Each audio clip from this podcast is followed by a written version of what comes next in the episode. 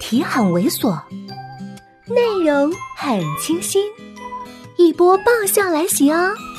作者：金刚芭比，演播：余音。女医生很快就过来了，还有一个人拿过来小盘子，上面放着医用的剪子、刀子、纱布。一个人还问宋子妍：“要不要麻醉啊？”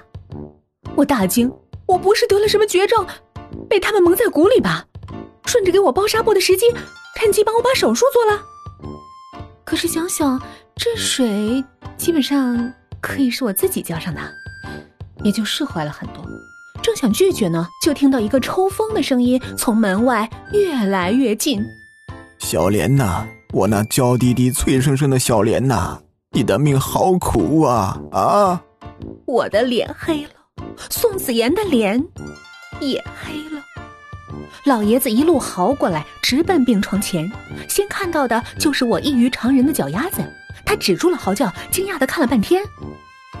这谁给包的？我看了看旁边站着的宋子妍，他平时除了对我比较凶残，对于常人还算得上温和。但是这么长时间的了解，我知道他是一个骨子里特别傲的人。这种骄傲最典型的表现就是死不认错、死不悔改、死不承认的要面子。不过我觉得这点面子还是要给的，于是说：“我自自己报的。”老爷子没一数。你怎么笨的跟猪似的？抱成这样能透气吗？啊！我表面很惭愧，可是偷眼看到脸色猛然一沉的宋子妍，偷偷暗爽。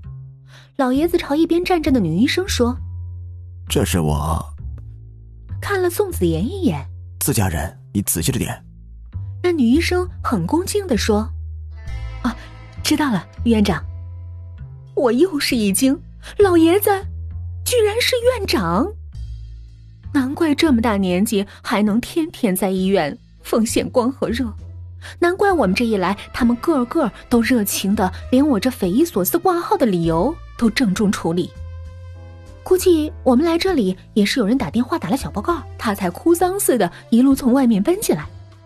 感情是上次宋子妍住院，他们都认得了，借此来巴结老爷子呢。我斜眼从他们身上瞄过去，不比，为了份工作，至于这么狗腿吗？你这是红果果的一百步笑五十步呀！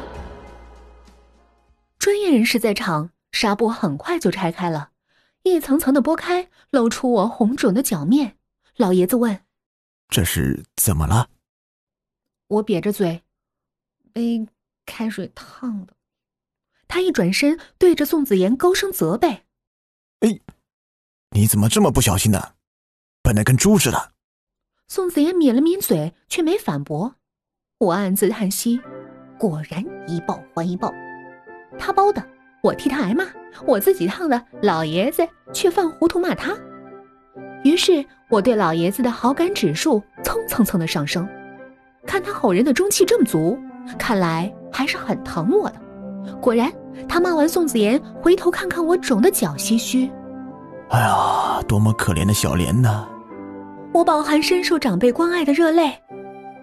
其实还好，都不大痛了。他压根儿没心思听我的话，还是自顾自摇头感叹：“你看，这原本好好的鸭掌，都活生生的肿成猪蹄了。都宽面条泪，就让刚刚那些感动的热泪，都留在风中吧。俗话说，上帝如果给你开了一扇门，那么绝对会为你。关一扇窗，通过这件事儿，我也看到了宋子妍极其不擅长的一方面，那就是手工。嗨，本集就到这里，下期见。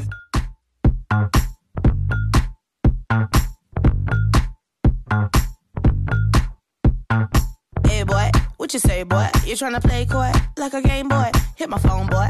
Is your homeboy? Are you alone, boy? Come give me dome, boy. Got a boy with degrees, a boy in the streets, a boy on his knees, he a man in the sheets. Sheesh, it's all Greek to me. Got this boy speaking Spanish. Ay, papi.